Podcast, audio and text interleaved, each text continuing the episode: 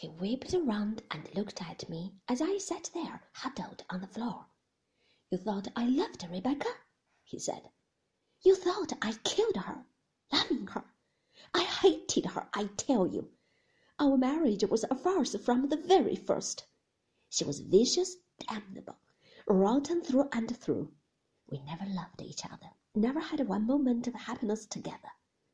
Rebecca was incapable of love, of tenderness, of decency. She was not even normal. I sat on the floor, clasping my knees, staring at him. She was clever, of course, he said, damnably clever.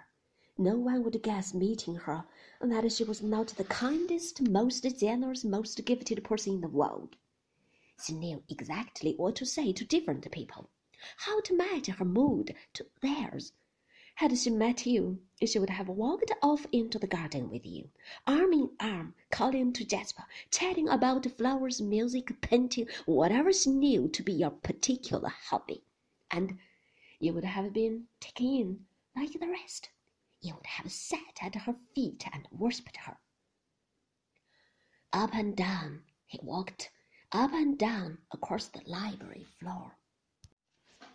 When I married her, I was told I was the luckiest man in the world, he said. She was so lovely, so accomplished, so amusing.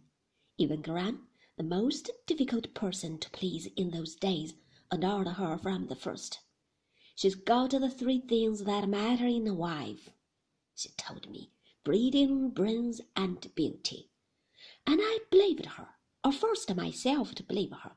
But all the time I had a seed of doubt at the back of my mind. There was something about her eyes,